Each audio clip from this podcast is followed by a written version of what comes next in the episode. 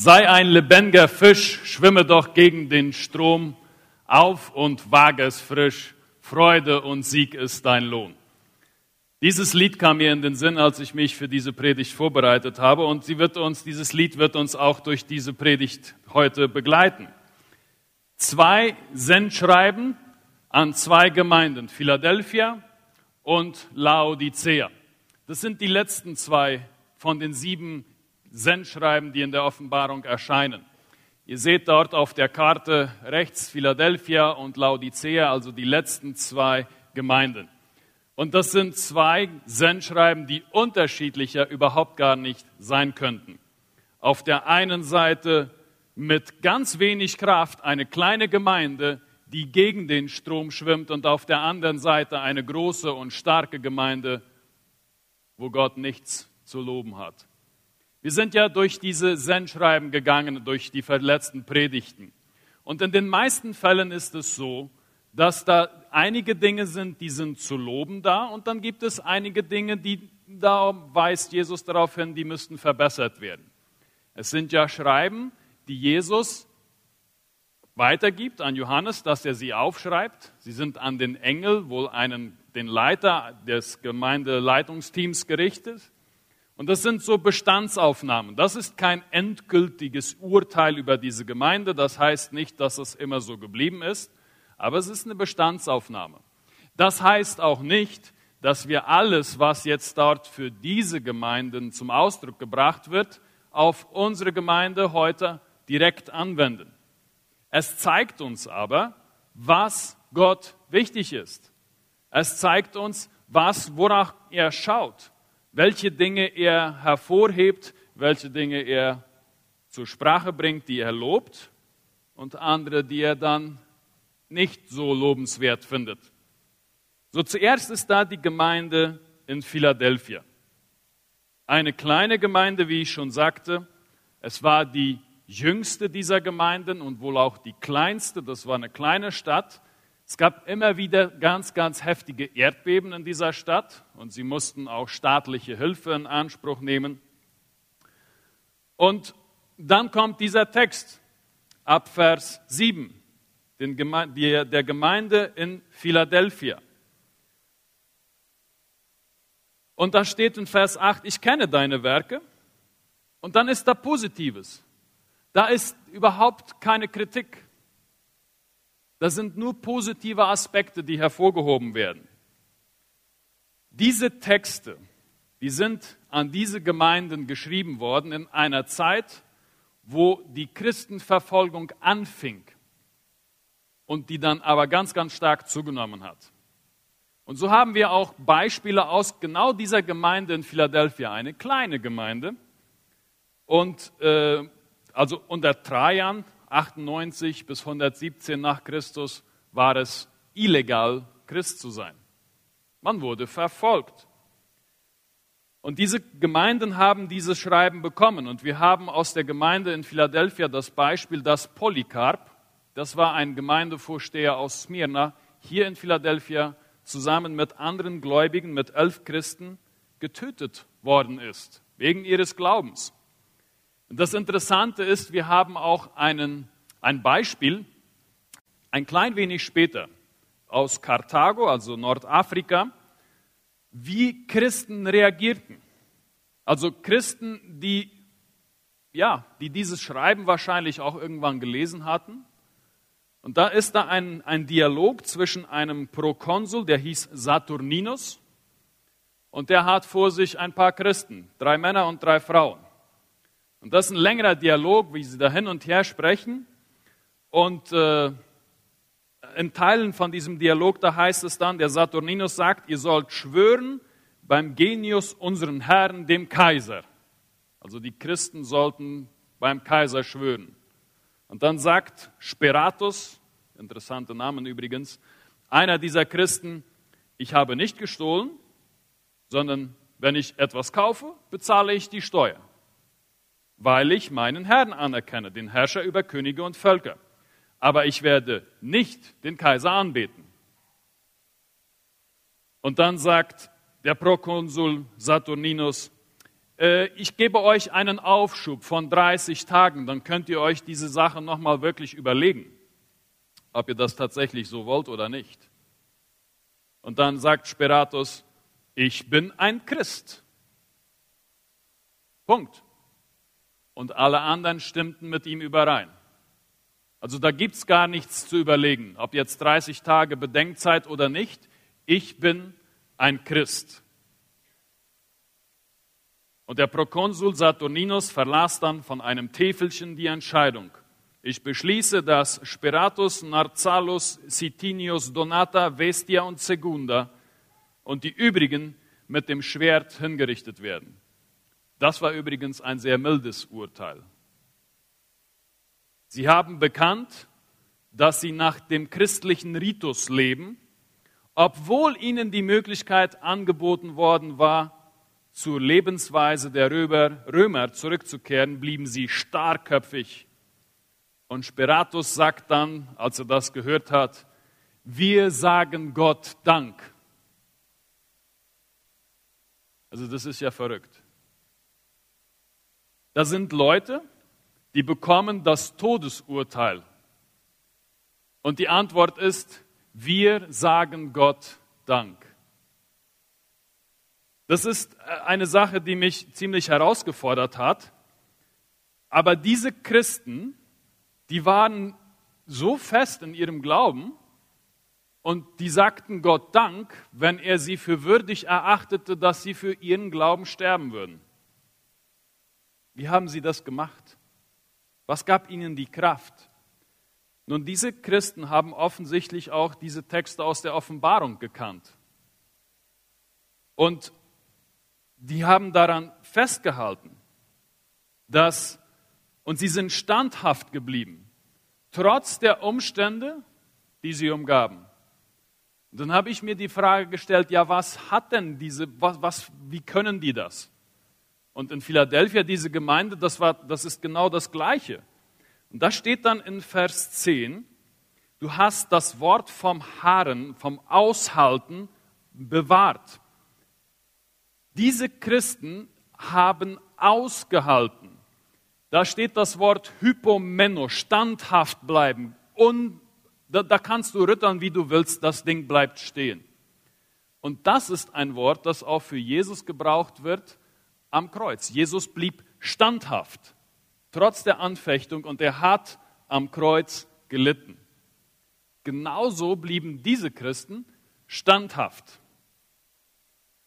Als mein Vater vor vielen Jahren mal sein Landstück einrichtete, dann hat er da gerodet und dann bin ich mit ihm da über das frisch gerodete Land gegangen und dann stand da ein roter Gebratschbaum. Also Leute, die im Chaco aufgewachsen sind und die allermeisten von euch wissen wahrscheinlich, was ein roter Quebracho ist. Und der war, der, der Stamm hatte von allen Seiten äh, so auf drei Meter Höhe etwa, war der etwas ja, die, die Borsten, die, die, die Rinde war beschädigt. Und man konnte am Boden sehen, dass der Bulldozer von allen Seiten versucht hatte, diesen Baum umzuschieben. Nicht mullmäßt. Da, da war keine, da, der war standhaft. Der hatte nicht einmal gut gewackelt. Der stand kerzengerade da weiter und der blieb da auch stehen.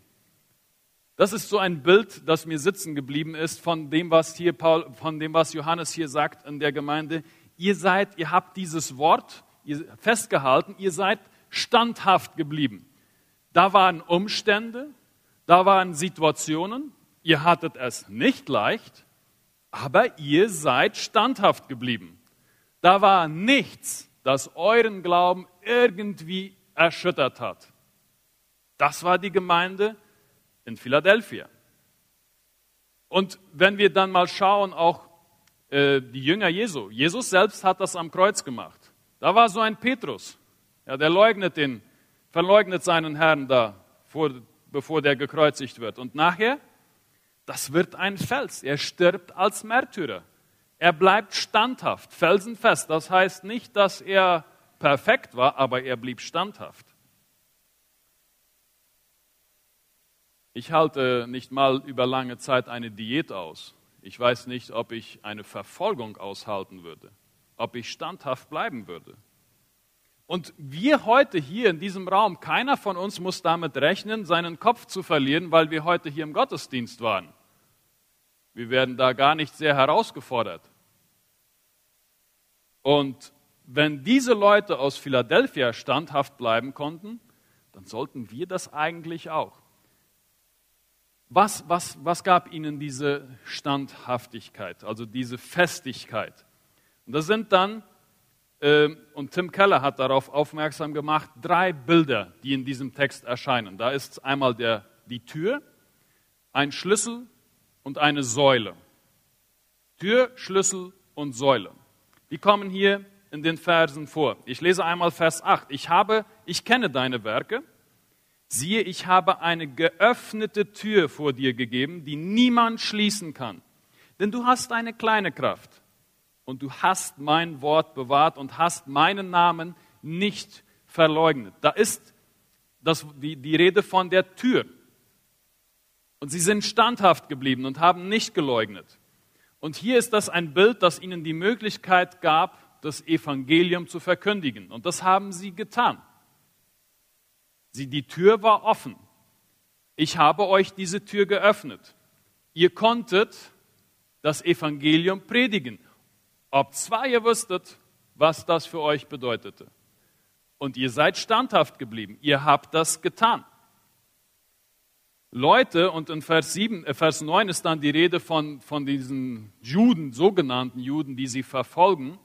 Leute haben ihnen Böses getrachtet, also sie verfolgt und sie sind standhaft geblieben, weil diese Tür offen war. Die blieb offen. Und hier stellen auch im Text die Rede von, ihr hattet eine kleine Kraft. Das ist das Wort Mikran, mickrig kleine Kraft. So, schwach waren die Leute und trotzdem haben sie standhaft, sind sie standhaft geblieben. In dieser Situation weil Gott die Tür geöffnet hatte. Gott öffnet und schließt auch in unserem Leben Türen. Ähm, er macht das für uns als Gemeinde, dass er uns Türen öffnet und andere Türen verschließt.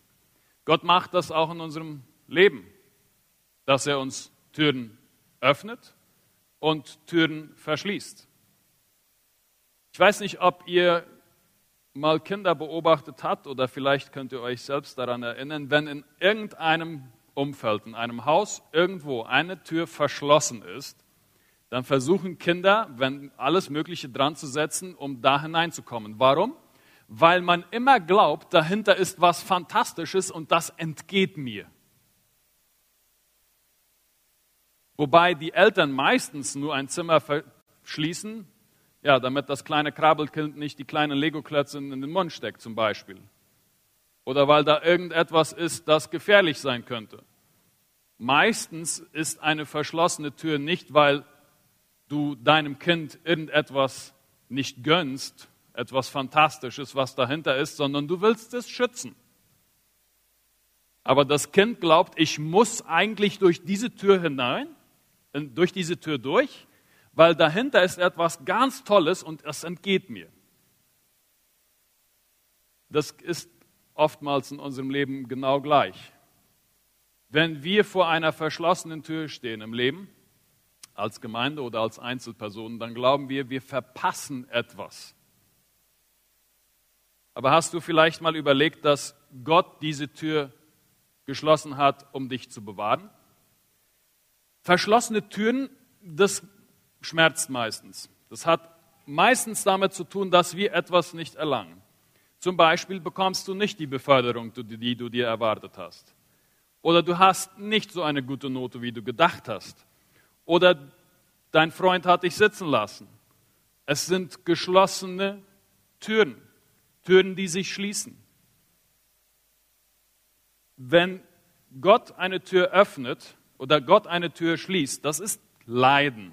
Das tut weh, aber er wird andere öffnen. Immer. Wenn wir durch oder vor verschlossenen Türen stehen, dann ist das nie zwecklos unter einer Bedingung. Ich komme gleich auf diese Bedingung zurück. das geht nicht gut.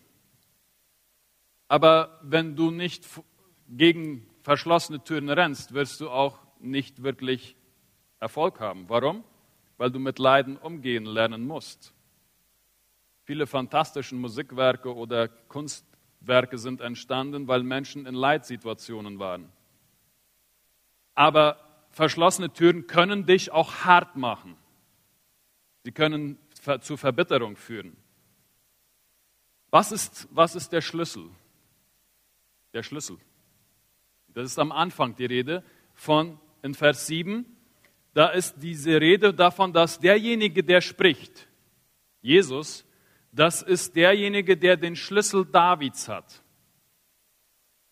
Die Frage, ob eine verschlossene Tür in deinem Leben, im Gemeindeleben dazu führt, dass du verbitterst, dass du hart wirst, dass du verzweifelst oder ob du daran wächst, hat damit zu tun, wer den Schlüssel in deinem Leben hat. Die Häuser früher, die waren nicht mit Türen verschlossen, die waren relativ offen. Und wenn man etwas sichern musste, dann musste man alles einzeln verschließen. Und derjenige, der den Schlüssel hatte, der hatte Zugang zu allem. Wenn ein König seinem Beamten einen Schlüssel gab, dann hatte der Zugang zu allem. Hier ist die Rede davon, dass derjenige, der hier spricht, den Schlüssel Davids hat. Er hat absolute Autorität. Die Gemeinde in Philadelphia hatte sich diesemjenigen, der den Schlüssel hatte, unterstellt. Sie anerkannten seine Autorität und deswegen konnten sie standhaft sein. Und deswegen haben sie die offenen Türen gebraucht, genutzt und verschlossene Türen waren für sie nicht ein Problem, weil sie daran gewachsen sind weil sie aus Leidenssituationen und durch Leidenssituationen und an Leidsituationen gewachsen ist. Wenn wir durch schwere Zeiten gehen, wenn wir, dann ist das Gnade. Denn wenn wir nicht dadurch gehen und wenn wir uns auf andere Dinge konzentrieren, dann ist das wie ein Sandhaus. Wenn wir nicht zu dem gehören, der den Schlüssel hat, wenn wir nicht bildlich gesprochen unseren Lebensschlüssel abgeben, dann wird das zusammenbrechen. Dann ist das kein rote Quebracho. Wenn deine Karriere dein Schlüssel ist, dann wird dein Haus wackeln, wenn es dann eben nicht die Beförderung gibt. Wenn deine Firma dein Schlüssel ist, dann wird dein Haus dann wackeln, wenn es wirtschaftlich bergab geht. Wenn eine bestimmte Beziehung dein Schlüssel in deinem Leben ist, dann wird dein Haus wackeln, wenn diese Beziehung zerbricht, wenn sich diese Tür schließt. Die Gemeinde in Philadelphia hatte sich dem unterstellt, der den Schlüssel hatte. Und wenn sie durch schwierige Zeiten gingen und gehen mussten, und das mussten sie durch Verfolgungszeit, dann blieben sie standhaft. Dann blieben sie standhaft. Leute, die ihr Leben Jesus übergeben, die leiden mit Hoffnung, weil sie wissen, dass derjenige, dem sie den Schlüssel anvertraut haben, auch gelitten hat und standhaft geblieben ist. Und wenn das dann alles passiert, dann was dann? In Vers 12, wer dann überwindet, wer dann standhaft bleibt, den werde ich zu einer Säule machen, der wird felsenfest stehen. Jesus hat gesiegt. Jesus öffnet der Gemeinde bestimmte Türen und mit ihrer kleinen Kraft bleiben sie dran und nutzen diese Türen trotz der drohenden Verfolgung. Warum können sie standhaft bleiben? Weil sie den Schlüssel abgegeben haben. Und sie werden dafür belohnt. Kommen wir zum zweiten Teil das Lied sagt, nur die toten Fische schwimmen immer mit dem Strom, lassen sich von allen anderen treiben, haben weder Kraft noch Mut, was anderes zu tun, wollen in der großen Masse bleiben. Das ist das, was das Urteil über die Gemeinde in Laodicea ist. Laodicea war eine bedeutende Stadt, eine sehr reiche Stadt. Es gab dort einen boomenden Leinen- und Wollwarenindustrie. Es gab ein berühmtes äh, Bankwesen. Eine Arzt, Arztakademie. Und hier hat Gott absolut nichts Positives zu sagen. Nichts Positives. Er fängt direkt an mit Kritik. Und der große Unterschied zu Philadelphia ist noch, hier scheint Verfolgung gar nicht das Problem zu sein. Den Leuten geht's gut. Denen geht's gut. Eine große Stadt, große ökonomische Kraft und viel Kritik. Jesus sagt gar nicht mal, dass er sich darüber ärgert. Ihm wird übel, wenn er an diese Gemeinde denkt. Er will sie ausspeien. Das heißt, das, ein, das sind ganz, ganz harte Worte. Und das ist in den letzten Jahren in der westlichen Welt hat man oftmals Gemeinden mit der Gemeinde Laodicea verglichen. Und dieser Text fordert uns heute ziemlich heraus. Gott wird übel, wenn er an die Gemeinde denkt. Warum? Vers 17. Weil du sagst, ich bin reich und ich bin reich geworden und ich brauche nichts. Und du weißt gar nicht, dass du elend und bemitleidenswert und arm und blind und bloß bist. Ich wünschte mir, dass du entweder kalt oder heiß wärst, aber du bist lauwarm. Warum? Weil du sagst, ich bin reich. Mit anderen Worten, ich hab's gepackt mit meiner Kraft kann ich standhaft bleiben.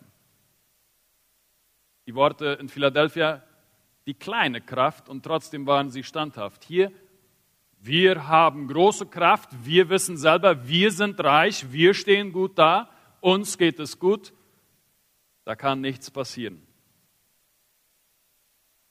Natürlich, Geld löst viele Probleme. Ähm, aber Geld löst nicht alle Probleme. Tod, Krankheit, zerbrochene Beziehung äh, erreichen uns auch ganz unabhängig davon, wie viel Geld wir haben. Wir können auch glauben, dass es wir besser sind als andere, dass wir besser dastehen, dass wir mehr wissen als Gemeinde, als Privatpersonen.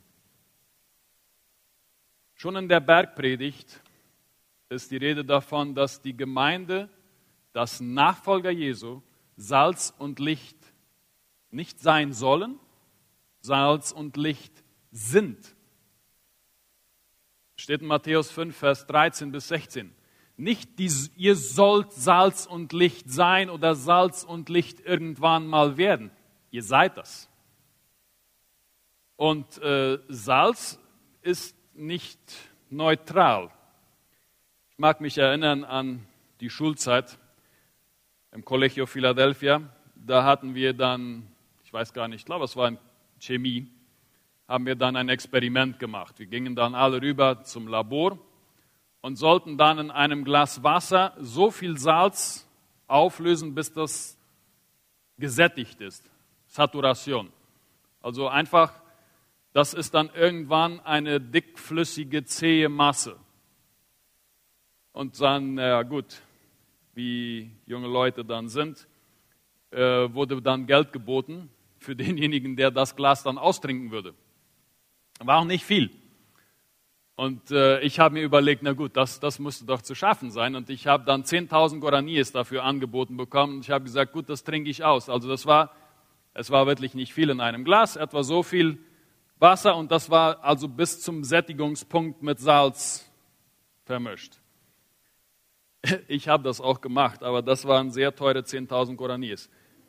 Ähm, ich bin aus dem Klassenzimmer raus. Der Lehrer hat mich komisch angeschaut und ich habe dann ziemlich das ausgespuckt und mit viel Wasser, aber wirklich Wasser dann, da nachgegossen. Das später habe ich dann gemerkt, das hätte auch sogar gefährlich werden können. War mir dann nicht so bewusst. Salz ist nicht neutral. Das spickt Das ist würzig. Ähm, die Gemeinde ist nicht lau. Das ist das Problem hier in der von Laodicea. Gemeinde, die Salz und Licht ist, kann nicht lau sein. Sie wird nicht nahtlos und stromförmig einfach in diese Welt hineinpassen. Klaus Wengst, ein Theologe, sagt, die Gemeinde Jesu ist nicht Gemeinde Jesu, wenn sie schiedlich und friedlich mit der Welt ihr Auskommen sucht und in steter Ausgewogenheit jede Auseinandersetzung vermeidet. So ist sie vielmehr fade und taugt zu nichts. Gemeinde eckt an. Gemeinde ist Salz und Licht. Die nächste Strophe in diesem Lied, in diesem Kinderlied sagt, habe doch den Mut, auch einmal anders zu sein als die meisten Leute um dich her. Wenn sie dich auch alle als nicht ganz normal verschreien, frage du nur, was will denn der Herr? Was, was, ist das, was ist die Antwort? Also das Problem haben wir klar bei der Gemeinde Laodicea. Die schmeckt nach nichts. Und Jesus sagt, ich werde dich ausspucken. Vers 19. Ich überführe und züchtige alle, die ich liebe. Sei nun eifrig und tue Buße. Tue Buße und sei eifrig. Die Lösung ist, ein Fanatiker zu sein. So, und jetzt habe ich gleich in die Gesichter einiger von euch geguckt. Fanatiker, das ist doch gerade das, was wir nicht sein wollen oder sollen. Ja, also was Jesus hier sagt, ein lauwarmer Christ ist kein Christ.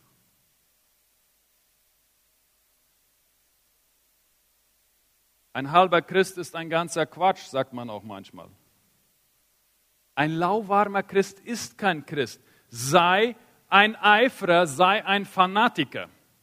Nun, das Problem mit diesem Begriff Fanatiker, und deswegen werde ich lieber beim Eiferer bleiben, ist, dass wir Fanatiker als jemanden heute definieren, der einfach nur von sich selbst überzeugt ist, der sehr eifrig von sich selbst überzeugt ist und andere auch versucht zu überzeugen. Das ist ein Fanatiker. Auf der anderen Seite will man uns ja heute sagen, man soll nicht rechts oder links sein, das muss irgendwie ausgewogen sein. Und es gibt eben Leute, Fanatiker, die auf sehr aggressive Art und Weise ihren Standpunkt allen anderen bekannt machen. Davon rede ich hier jetzt nicht. Wenn wir einen Eiferer, einen Fanatiker kennenlernen wollen, dann ist das Jesus Christus. Das ist ein Fanatiker. Er hatte einen Fanatismus für das Evangelium. Jesus eckte auch an, aber die Leute kamen zu ihm. Zu einem aggressiven Fanatiker, da läuft man davon. Die Leute kamen zu Jesus, weil er sich selbst aufopferte, weil er demütig war, weil er sich selbst hingab und weil er liebte. Das ist ein Fanatiker, wie wir ihn brauchen. Das ist ein Eiferer. Die Leute wollten da sein. Und in den Leuten in der Gemeinde von Laodicea findet unser Herr Jesus keinen Fanatiker. Er sagt sogar, es wäre besser, du wärst kalt. Natürlich will Jesus nicht, dass jemand kalt ist. Kalt, das sind die Leute, die sich ganz bewusst von Gott abwenden. Ganz bewusst. Was der Text uns hier sagt, ist, solche Leute, die sind näher am Evangelium als ein lauwarmer Christ.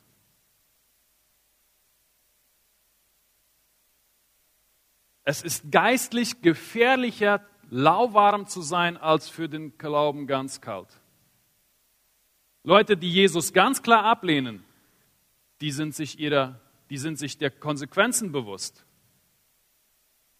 Leute, die aber nur so in der Schwebe sind, mit denen hat Gott ein Problem. Wenn Jesus ist, was er sagt zu sein, dann ändert das alles. Römer 12, Vers 2 sagt, seid nicht gleichförmig dieser Welt. Ein lauwarmer Christ ist kein Christ. Und die Frage ist, wie sieht das in meinem Leben aus? Und die Frage ist, wie sieht das in meinem, in unserer Gemeinde aus? Sind wir lauwarm oder nicht? Jesus schließt diesen, diesen letzten Abschnitt mit einer Einladung. Vers 20. Ich stehe an der Tür und klopfe an. Wenn jemand meine Stimme hört und mir öffnet, zu dem werde ich hineingehen und mit ihm essen und er mit mir. Es ist eine liebevolle Einladung, ein Eiferer für Jesus zu werden, ganze Sache zu machen. Dieses lauwarme Ding, das ist gefährlich.